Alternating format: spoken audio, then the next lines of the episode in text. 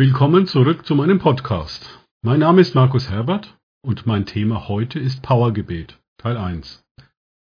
Pam Giel vom Dienst Kingdom Life in Schorndorf hatte mich gebeten, ebenfalls etwas dazu zu sagen. Bei dem Gebet kommt mir als erstes in den Sinn, dass ich Gebetsstrategien brauche. Im Folgenden stelle ich euch meine drei wichtigsten Gebetsstrategien vor. Doch vorab, was sagt denn die Bibel zum Thema Gebet? Dort steht in Matthäus 6,7, wenn ihr aber betet, sollt ihr nicht plappern wie die von den Nationen, denn sie meinen, dass sie um ihres vielen Redens willen erhört werden.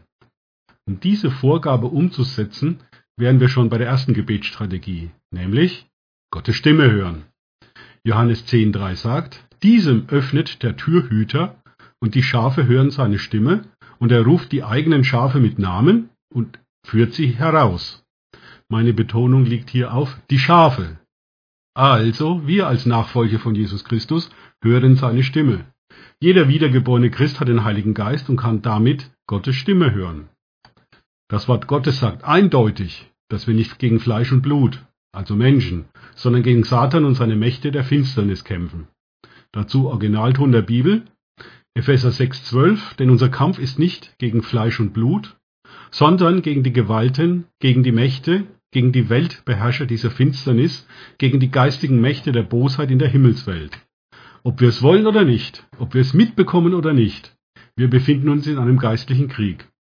Aus diesem Vers geht meiner Meinung nach eindeutig hervor, dass der Feind in mehreren Hierarchieebenen organisiert ist. Wenn ihr die Geschichte der Bibel aufmerksam lest, werdet ihr erkennen, dass der Feind sehr strategisch in seiner Boshaft vorgeht. Also brauchen wir ebenfalls Strategien. Da wir viel zu unerfahren im Kampf sind, brauchen wir die Strategien von Gott. Im Gegensatz zu uns hat der Feind ein paar tausend Jahre mehr Erfahrung mit den Strategien seiner Bosheit. Wir sind hoffnungslos unterlegen, aus eigener Kraft dagegen anzugehen. Wenn wir mal wirklich ehrlich sind, wissen wir nicht, wie wir dagegen beten sollen. Uns fehlen nicht nur die Worte, uns fehlt komplett die Strategie. Nun zu meinem Lieblings, einen meiner Lieblingsverse aus der Bibel. Jesaja 55, 8 bis 10. Denn meine Gedanken sind nicht eure Gedanken, und eure Wege sind nicht meine Wege, spricht der Herr. Denn so viel Himmel, der Himmel höher ist als die Erde, so sind meine Wege höher als eure Wege und meine Gedanken als eure Gedanken. Denn wie der Regen fällt und vom Himmel der Schnee und nicht darin zurückkehrt, sondern die Erde tränkt, sie befruchtet und sie sprießen lässt, dass sie dem Sämann Samen gibt und Brote dem Essenden, so wird mein Wort sein, das aus meinem Mund hervorgeht.